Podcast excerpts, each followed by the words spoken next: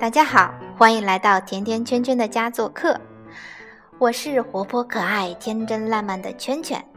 做父母是一场很久的修行，我与你们且行且珍惜。中秋节到了，今天给爸爸妈妈们讲一个和中秋节相关的故事吧。兔爷的传说。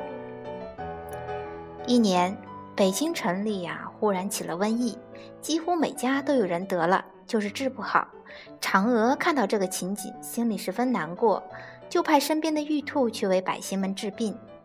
玉兔变成了一个少女，她挨家挨户的走，治好了很多人。人们为了感谢玉兔，纷纷送东西给她。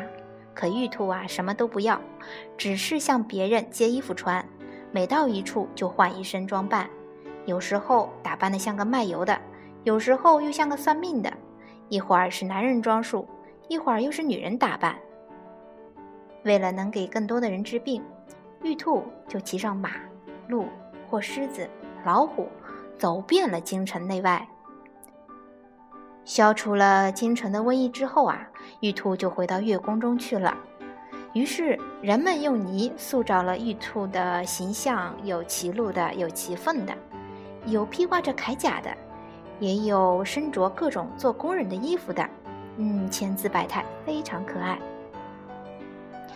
每到农历八月十五那一天，也就是中秋节，家家都要供奉它，给它摆上好吃的瓜果菜豆，用来酬谢他给人间带来的吉祥和幸福，还亲切地称他为兔儿爷、兔奶奶。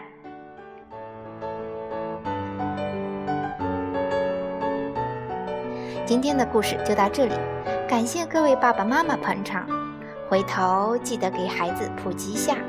我们下期再约，再见。